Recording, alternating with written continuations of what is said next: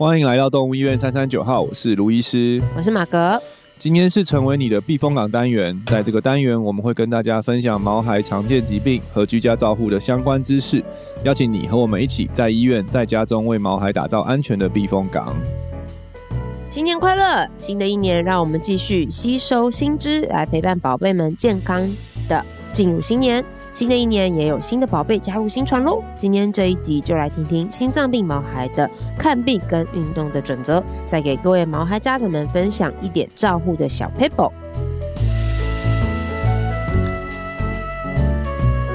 嗨，大家好久不见！对，对，过了个新年，我们也小小放了一个年假。嘿，yes，没错，对，但是其实过年期间。我们也是挺忙的呢。对，就年假只有动物医院三三九号有放，但是新传动物医院没有放。没有，他们持续，我们持续 上班中。对对对，只有三三九号有放。对对对，是小小的那个。因为我们其实我们 A 段我们今年过年都一起上班嘛。对啊。你上了几个？我上三天，我上小年夜。除夕初一，除夕初一，我是除夕初一的门诊班，然后跟初三、初四、初五的大夜班。那你都在上班呢？好像是哎，怎么这样？对啊，还好啦，我已经我已经习惯了，这几年都是这样。对啊，但我我我通常就是安排就前或后休啊。对，像我今年其实是先休，前面先休几天，对，然后就是后面再上班。对，我觉得也也 OK，因为这样其实就坦白讲不用人挤人。就出去玩的话，如果你是要出去玩的话，然后其实我觉得，虽然过年上班，但是其实因为你也不可能二十四小时就上班嘛，所以像虽然我除夕夜上班，但是也还好，四点下班后还是吃得到年夜饭。对，然后所以其实其实我过年也是还也还蛮丰富啊，就几乎每天都有一摊一摊跟亲友聚。对，啊，其实因为要跟亲友聚，就好好待在台北，其实就就就可以跟很多人聚到。对，而且今年不知道为什么，就是我中南部的亲友都是自己上来，所以我都是之前我要下去台中或高雄，那直接今年他们都、哦、都来台北，所以就刚好一人约一天。哦，还真所以也还不错哎、欸。对，就是也啊，大夜班虽然是晚上上班，但是下午。下班后睡到中午、下午，哎、欸，还是可以聚一下。嗯，对，所以还其实我就对啊，我这几年自己的调试是还 OK 啊，就还还算舒服。对，就是就是也还也没有没有过到年的感觉啊，反而你真的的廉价，嗯，就是可以移到年前年后啊，要如果要不管是要。出去玩啊什么的，其实人也比较少、嗯、啊，然后费用也比较便宜。啊、这样想想、啊，光机票就差很多。那个机票就可以看到那个礼拜的病毒就比较超高啊，对，然后前后期就就就就价位就掉下来，就差很多，对啊。哦、嗯，所以还可以了，还可以。是不是要计划一下，明年也可以。对啊，对啊。对，过年来上班，然后在前后休。对啊，而且过年对不对？你们过年上班也还不错嘛，薪水。Double 又有小红包，对，这我是没有差啦，我没有、这个，Yes，我没有这个福利，对。但是其实会算的人就是你看 CP 值高，对，上同样的班，谢谢老板。然后啊价其实我们也没有不会少给大家，对不对？价还是有，对，是，所以其实就是看看你自己啦。对啊，对啊，其实看个人 啦，像因为我自己也都是。在台北过年，所以我觉得对我来讲，所以我们好像这几年也是对，就有一群哎、欸，就是过年要上班，其实哎、欸，就是这一群人就会来上班，啊，有些可能是真的就是就要回家乡的，可能就比较不方便，嗯、对啊，对啊，所以有是也是我们现在也有找到一群的，哎、欸，其其实觉得过年上班还 OK，对，对啊，我也觉得还不错，对啊，因为时间也变比较短，然后相对没有那么的事情没那么的杂，嗯，相对，但是。今年确实也是 蛮刺激的。对啊，今年在搞什么？我们真的 也不是搞什么，就是大家就是真的有些状况，但是真的就哇哦！我们那时候除夕，我第一天上班的第二天嘛，对啊，然后那那天我那早早上去的时候看到，哦，今天都没有约诊，因为除夕夜嘛，你几乎不大会有预约要的诊。然后我想说，嗯，会不会今年就这样平安的度过了呢？之类，然后就一定 是有这个邪念。结果我记得那时候九点一开诊，一开诊，然后。就本来都没有约诊嘛，就在在就在等看见诊，然后就瞬间我们我们那我们有四线电话吧，全部一起响，对，然后所有人都开始在狂接电话，助理们都在接，然后住院室都在接电话，对，然后四肢接起来，四肢都在喘，对啊，然后一然后我就想说哇，传起来了。我那时候一转头想说我要问一下说，卢医师可以接吗？一转哎，大家都在接，大家都在接电话。然后那个 booking 那个时间就是对，不约约十二点，哎不行，现在十二点约走了，很忙哎。然后你还要去听说他现在约几点？他奥路拉什么时候？对对对，对然后我我他不能这个时间哦，变成那种热门餐厅有没有？对呀，很可怕。定位马上电话一直进来进来进来，真的那天就瞬间，而且我们那天还少了一个医师在。哦，对啊，我们那天有一个医生确诊，所以那天的。就是我跟我们的住一个住院医师，两位医师，对，不过还好有三位助理。我们 前面几天有排比较多助理，对对对，对，所以感谢大家的帮忙。那天我们就收了三只住院，哦，真的，大家也都苦苦。我好久没有一天收三只住院，对啊，你很少哎。对啊，因为现在急诊很多时候就是我们的住院医师们第一线在扛嘛，对对对，所以我其实很少。但是那天就是哎，又回到年轻的感觉，真的吗？马上接三天，站姿进来。对对对，哦，那天真的很有趣。说哇哦，我们突然变成什么？但其实我我个人是比较喜，我曾经比较喜欢这样子，就是就如果过年你然后除夕，然后你坐在那边一整天，然后假设这都没 case，我就会想说，我到底在这里干嘛？就是为什么不去跟家人聚会？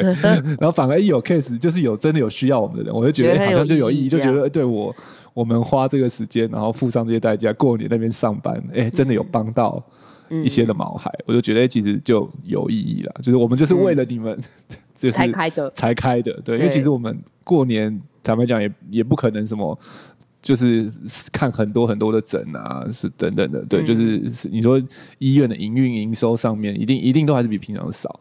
对，所以真的就是一个真的是服务大家，然后让大家安心，至少过年我们还在。对，然后我们会尽可能的在我们能够接的状况底下，我们就会尽量的接，然后帮助大家度过这个难年关跟难关。嗯嗯，对对啊，但也真的就是尽，就像卢医师讲，我们也是尽量在我们可以对啊 cover 的那天好像其实就一直约一直约嘛，有些就是那天真的接不进来，就约到隔天嘛，对啊，好像有些就是这样。对啊，我记得那时候我接了一通，就真的就是他。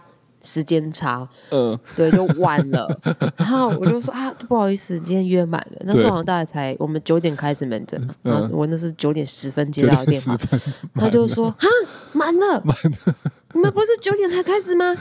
对，刚刚就是约满了，好可怕，我就觉得也很拍谁这样，对啊，就是差那么一点点，呃，不过也还好，就是所以隔天后来就是有约满嘛，我我觉得我现在已经也都习惯那个。已经有约诊治的这个状态，就是哎，嗯、上班前大概知道你今天会面对什么东西。对啊，对啊，对。那看来那个空空的门诊还是比较可怕的。空空的比较可怕哎，对对对，因为不知道会不会突然杀来什么东西。对对对，那个真的是蛮吓人的。但但今年我觉得好像还好，是我至少我没有遇到了那种就直接报警来的。嗯嗯嗯，对，好像没有，大家都已经比较知道，哎，我们的就是要先打电话来问，对，可能没有遇到像我上次那样子，差点呼吸不过来那个。对对，有些直接报进来，那真的是更 更紧张。嗯嗯嗯嗯，对啊对啊，所以还是要确建议大家，这种这种时候，还是目前台北市大部分的急诊医院都还是是需要打电话。确认，譬如有没有笼位，有没有医生去接，对，所以因为因为真的动物的医疗资源有限了，对，就是所以要先确定好这件事情再送过去，不然有时候你送过去，他们其实医院没有没有足够的人力或空间去接，其实我们都双方都会很难很难处理，嗯，对啊，嗯，对，没错，而且就是也会。有点稍稍微错失了一下那个黄金的治疗的时间，对啊，对，所以赶快确定好再送过去，其实对宝贝来说是最最好的一个方式，没错。嗯，好，那今天这一集嘞，其实也是一个小小的小 paper 要跟大家分享，因为我们哎现在新传也越来越多新来的嗯。毛孩们跟毛孩爸妈们，嗯、对，那也这也是一些小小的分享，就是今天要分享的东西就是。心脏病毛孩的看病跟运动的准则，嗯，对。那看病的话，其实有是也是蛮多方法。那我也这边也是跟大家分享，在新传我们常看到有一些我觉得还不错的一些爸爸妈妈的一些。嗯带来看病的一些方法，主要就是希望可以减少就是他们来看病的紧张啊，对，跟紧迫，因为其实这样这样我们很多心脏病患嘛，其实紧张本这件事情就、嗯、其实就对心脏不大好，对。对，就是一直交感刺激啊，心跳跳得越快，就是它的耗氧剂就越多，越多。对，所以其实我们从我们的装潢的设计、室内设计啊，嗯、或是候诊区放的音乐啊、灯光等等，嗯、都是希望减少就是这些动物的紧迫。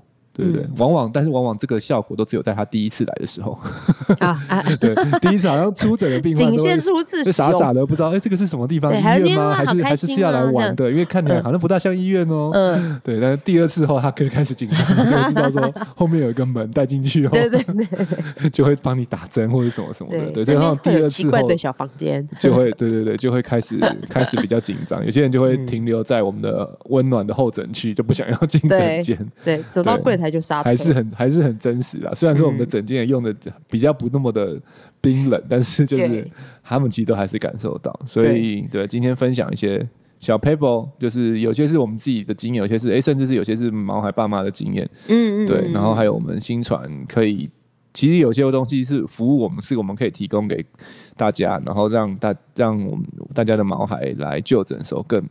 平顺更安心的，嗯嗯嗯，没错，对啊，所以就是一些方法跟大家分享喽。那在今天大家跟大家分享第一个就是建议的一些方法，可以来带。如果说你要来带宝贝来看病的时候，它大多的时候会是使用外出笼嘛。那这个方法可能其实大家应该都有听很多网络上分享啊，就有提到说，如果平时就可以让宝贝习惯外出笼的存在。对，就是你可以先把它放在家里或生活空间当中，然后让它可以用鼓励的方式进出外出笼，让毛孩是倾向自愿的进去的。对，嗯、但是我觉得这个真的是还蛮看毛孩的个性。嗯，像我们家三只猫，现在两只猫就是看到外出笼也不会这么害怕或紧张，嗯、但有一只就是你只要它只要听到那个外出笼那是踢把咔掉下来的声音，嗯、塑胶声音。他就觉得有诈，他就立刻不见。对，然后所以要抓他就很难。还是要先把他抱起来，再把笼。对对对，后来我们就有发现一个方法，就是要衔住他的后，就是后颈肉，就是像小猫母猫叼小猫那样，它就会僵住不动。对，然后再拿笼子出来，对，再拿笼子，然后把它放进去。哦，对，所以像他，我们家那一只就是不适宜先让它 看到外出笼。哦，还是说，其实那个病患就是你要可能在外出里面放下他的零喜欢的零食或什么，让他平常可以在，然后他平常就进去，然后也是可以吃开心的东西，然后让他出来，就让他知道说进去不是只会发生坏事情，就进去也是可能是一个好事。所以我觉得就还是要有些诱因啊，就是你让他进去，其实不是只是纯进去，通常你进去以后，你还是要有些。发生一些好事，嗯、让他去反转。那可能最直接，可能 maybe 可能是零食啊，对，对啊。那可能在狗，可能是哎、欸、鼓励也会有帮助。在猫鼓励，我不知道有没有有没有有没有帮助了、嗯。可能有，还是有，还是有啦。只是你可能。我觉得有些猫咪应该还是可以。对，只是你可能看不到出来。对，那就是我觉得就是鼓励，然后语言的鼓励，肢体的鼓励，然后跟跟食物。对，对我觉得是一个给，就是让他。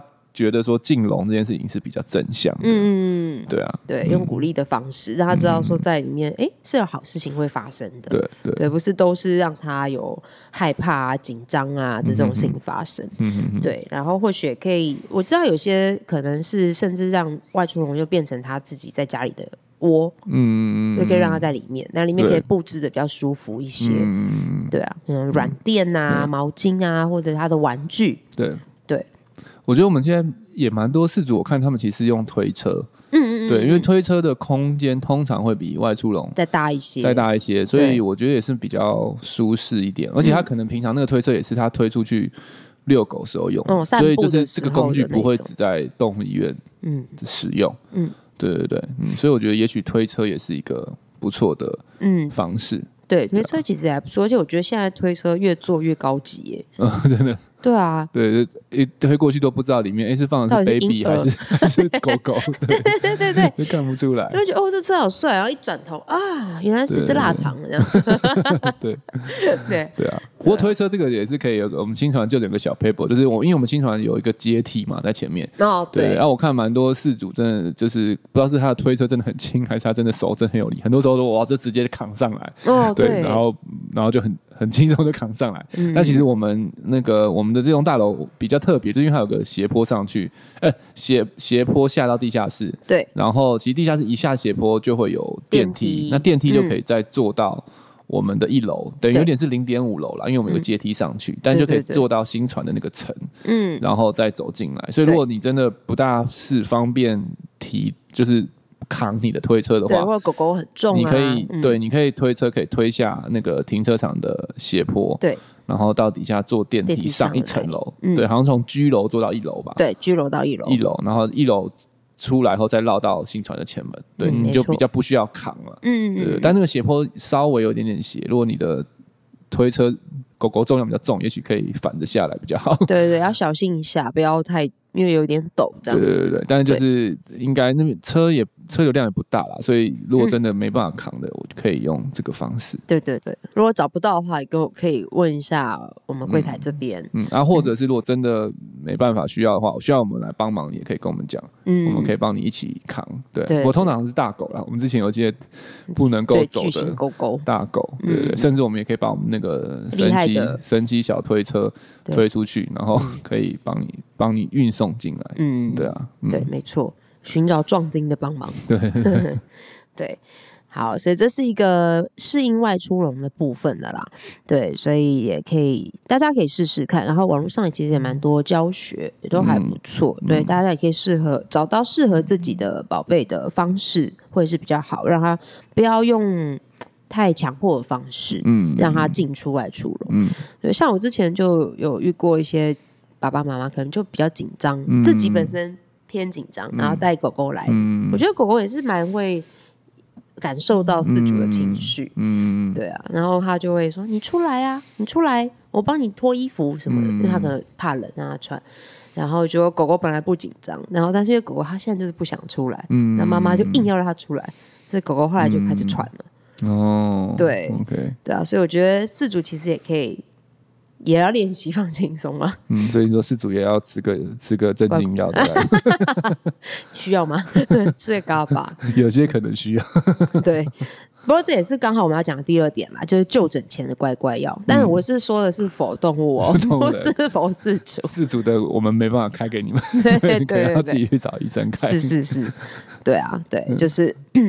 这个之前我们有请刘医师来到我们节目当中有分享过，就是镇静药物部分。嗯、那这个就是讲到的是就诊前的乖乖药，嗯，对。那这个也是可以帮助宝贝们在呃交通的过程当中就可以开始保持呃镇定，因为就像刚刚一开始刘医师提到，就紧张也是一个让心脏病猫还就比较紧迫的一个原因之一嘛，那对他们也是不好。嗯、所以在从出门之前进笼的时候，如果他就会紧张，那就可以先做。预备嘛，你就是你要从事件发生前大概一到两个小时，就要先吃了。譬如说，你三点要出门，要进笼，然后开始出门，那你可能一点一点一点钟一点到两点之间就要先吃，因为那个吃下去会需要一些的时间去作用。很多人是出门当下吃，那其实很多时候。就是开始作用的时候，可能你都已经到了，或是看完整了，它才开始开始开始安神这样。对对对，所以它就有点失去那个效果。嗯嗯嗯。然后每个动物对剂量的反应也都不大一样，所以建议也许也是可以。先做在家里尝试喂喂看，就是算一下说，哎、欸，大概多作用多久，什么时候开始作用啊？这种我们一般的起始剂量对他来讲是太高还是太低？嗯、需不需要再调整？对对对，详细的可以欢迎大家去听刘医师上次介绍的那一集。没错。对，所以就是这是一个也是非常好的方法，就是让他们在整个过程当中都是比较呃稳定的，对，然后也不要不会那么紧张，而且他们都会是醒着的，所以大家不用担心。嗯，就这些药不会让他到整个倒在里面不动，嗯嗯，对，应该都还是是比较轻，非常非常轻度的镇定安神，对对对，对微醺感，微醺感，大家可以这样想象，对。那再来的话，就是如果宝贝是属于偏紧张的孩子们的话，那如果你到了到达医院的时候，如果还没有轮到你们家的宝贝就诊，那或许可以，如果是开车的话，你可以在车上等候，或者是你也可以就是跟我们说一声，就是他如果比较容易紧张，那我们就会带你带宝贝到安静的候诊间先做等候。嗯，我觉得这点是特别针对那些有一些社恐宠物啊，哦、对，就是。看到其他的狗狗，或是在人多、嗯、或是动物多的地方比较紧张的，嗯、对，对我觉得就可以尝试这样子，就是先在车上等，然后等到看到它的时候就直接进来，就不不用处在一个环境是让它太紧焦躁的，对对对，很多人的这个、嗯、这个状况，对，或者很多狗的状况，对对对、嗯，而且我觉得有些爸爸妈妈也是还蛮蛮棒的，他。蛮多都会自己主动提出说，哎、欸，还没到我们，那我我先带他去外面散步，对，也是放松他的心情。对对对，对，对，对，对，就是他们也自己会跟我们讲，他说，啊，那到了再打电话给我，我再回来这样子。嗯嗯对，就也觉得也还蛮好的，让他们就是去走一走、散散心、吹吹风、上个厕所什么的再回来，嗯，就也还不错。对，就是减少他们在这一段期间的焦虑跟紧迫啦。嗯，然后再来呢，就是。补充一下，好了，这个那个我们其实对啊，像新传，其实我们在猫候诊区的对面有一个神秘小房间，对，就是算是我们的多功能室啦。就是有时候我们会在里面做一些事主沟通啊等，但其实那个也可以当做一个比较安静的候诊室。对，所以如果你呃的猫还真的是比较需要。就是自己独立一个空间候诊，它会比较安心的话，其实你也都可以跟柜台的人员询问，嗯、对啊。如果那个是那边地方如果假设没有人在用，有空间应该都可以进去对。使用，就是它是一个比较独立的空间，可以去候诊。对。对啊，嗯，我们通常有些真的比较紧张，或者看到其他狗就会俩起来的，我们就会先直接进来，就让它进到那个房间里面 去等这样。VIP room 给他这样子，对，对，对，对，可以，这个也是可以询问对。我们的柜台服务人员。嗯、没错，而且我们也有猫咪的候诊区啦，嗯，对，所以如果家里是宝贝是猫咪的话，我们也可以使用这个候诊区，对。对，跟狗狗可以先隔一段距离这样子，嗯。好，再来的话呢，就是我们可以准备宝贝们爱吃的点心啊、肉泥呀、啊，对，那这样子可以让他们在做检查的时候，也可以边检查边吃。对，减少紧迫的最好方式就是增加愉愉快感。对，那 对那些吃货来讲，对，吃可能这就是一个很好的方式。对，对，就可以。躺着在做那个心脏检查的时候，就可以吃一点肉泥什么的。嗯、对，通常对啊，通常就是因为我们在侧躺心脏超音波的时候，那时候就是我们通常会说，哦，我们来抓啊啊，那个毛孩爸妈就在前面喂、嗯，对，然后往往哎、欸、这样就可以顺利的做完一个超音波。对啊，对啊，那时候其实也还蛮疗愈，就看有时候帮忙保定，对，然后就看被喵喵喵喵喵，对对对，狂吃，好可爱哦。对啊，对，就是让他们少一点的紧张啦。嗯，对，所以还是可以带着，可以带着，带着他，对，在家特别喜欢吃的。啊。我我们这边其实也也是有一些肉泥啊，或者是罐头，如果有需要也可以跟我们询问说，但是我不确定他是是不是他喜欢吃的啊。对啊，所以最保险的是你们可以带他喜欢吃的，就确保他一定会吃啊。当然如果没有。然后想要尝试的话，也可以跟我们的医生或是助理说，哎，可有没有零嘴可以让他试试看，会不会吃起来就比较不紧张？嗯嗯，对啊，这也是我们可以提供给大家。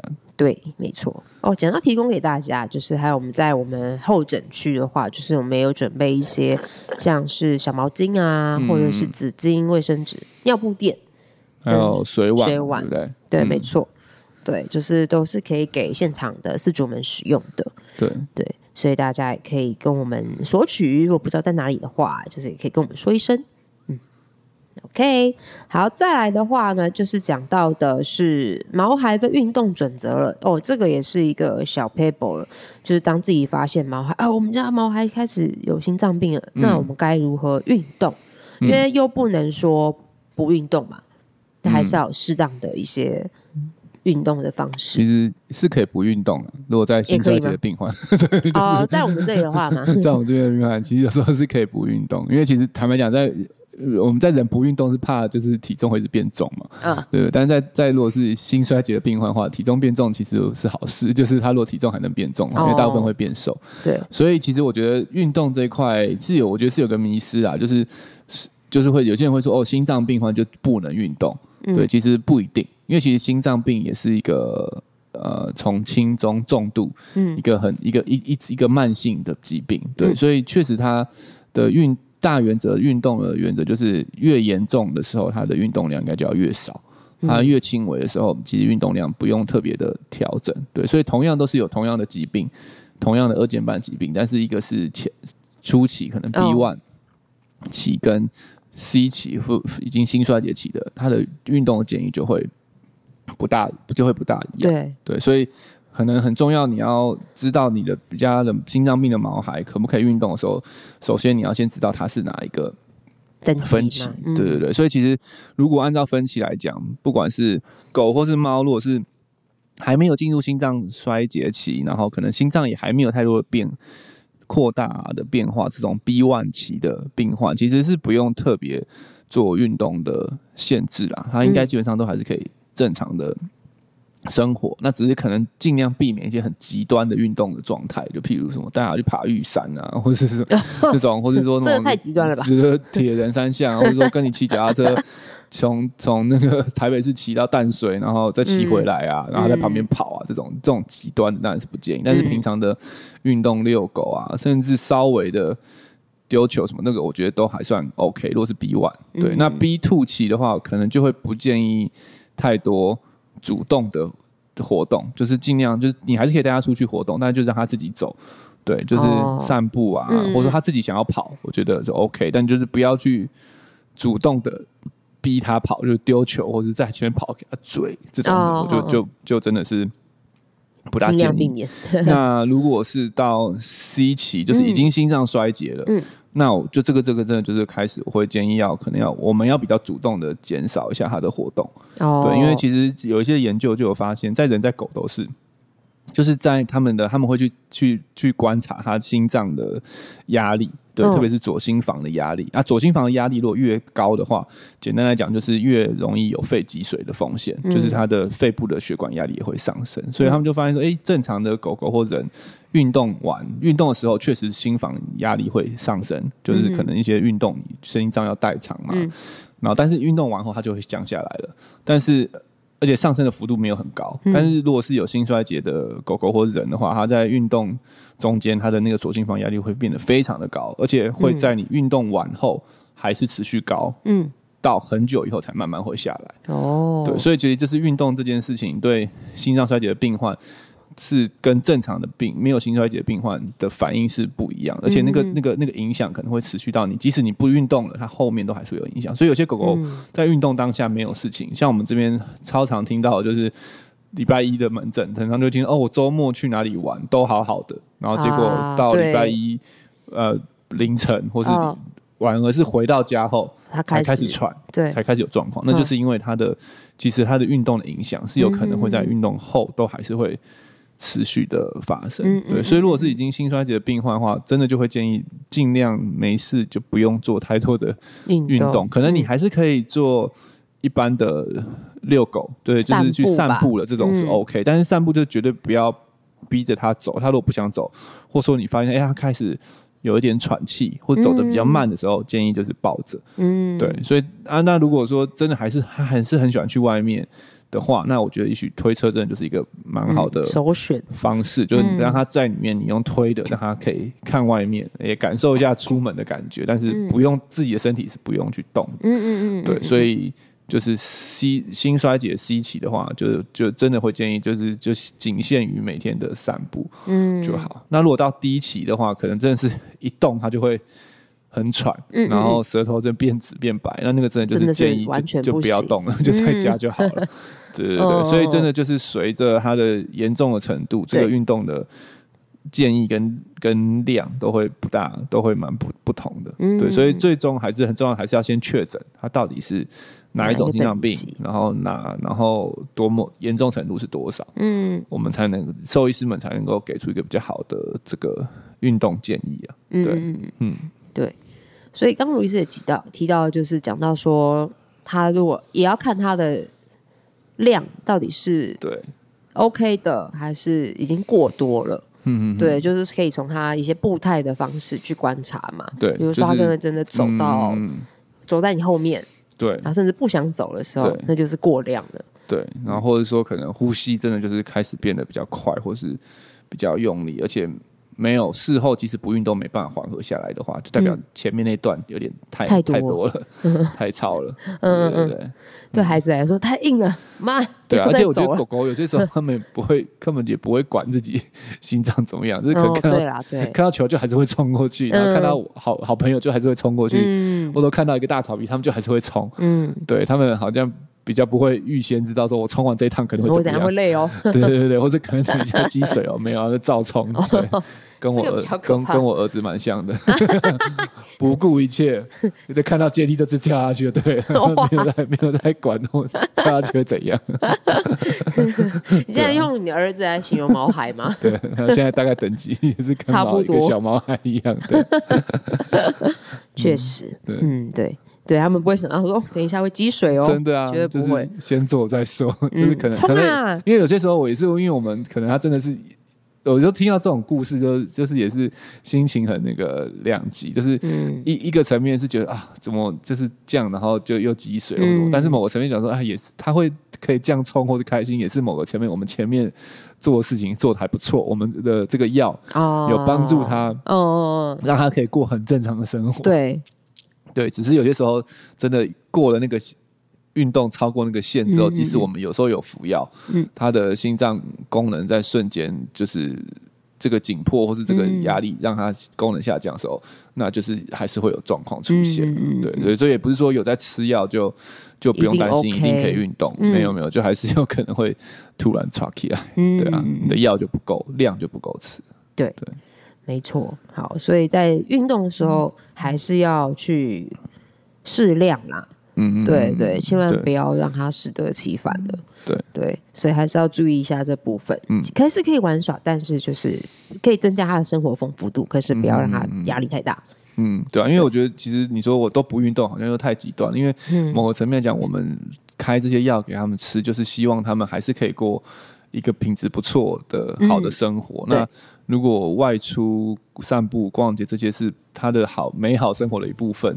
硬是要这样剥夺，我觉得好像也有点本末倒置。嗯、就是我们吃这个药目的就不是为了要剥夺他的美好生活嘛？对，其实是希望可以延续对他的喜欢的生活的方式。对，但是当然可能还是要依照他的现在心脏状况做一些调整。嗯对啊，嗯嗯，对，没错。所以这部分的话，也还是要做一些调整。但是老实说，我也觉得在目前在新传看到的一些大多的事主们，也真的都彼此配合的都还不错。对，就是爸爸妈妈也会因为心脏，宝宝孩的心脏状况而去改变这些步调。嗯，对，所以也是让我觉得还蛮，还蛮窝窝心的一件事情，嗯、就觉得这些孩子们都有好好被照顾着。嗯，对啊，对，虽然说他们可能也会因为。宝贝可能就会因为喘，然后就开始比较紧张，嗯、是可以理解啦。嗯、对，但是也会觉得爸爸爸们、爸爸妈妈们也是要照顾好自己。对啊，对啊，对我们这也是我们的避风港的意义啊。因为我们避风港不是只在医院嘛，也是在家里面。没错，嗯嗯，对，所以就是大家一起加油。虽然是新的一年开始，然后可能我们也遇到了开始有新的病患加入。对对。嗯，新的急诊病患加入吗？呃，还是很高兴认识大家，但但是还是对，嗯，我们还是照顾好彼此啦。嗯，对啊，所以也是希望给大家一些新的一些 paper 啦。那希望这一集呢，大家也是可以有一些获得的知识。对，那我们今年呢，一起让我们家的宝贝们都过得更好，我们自己也要过得更好喽。那今天节目就到这边啦。那喜欢我们的节目呢，欢迎订阅动物医院三三九号 Podcast 频道，记得要点赞我们的脸书粉丝团及追踪我们的 IG。如果对今天的节目内容还有其他的问题，欢迎透过五星评价留言或填写资讯来里的 Q&A 连结与我们联系。如果想要获得更多的医疗资讯或观看影片版本的节目，请上新传动物医院官网及订阅新传动物医院 YouTube 频道。那我们下集见喽，拜拜，拜拜。Thank you.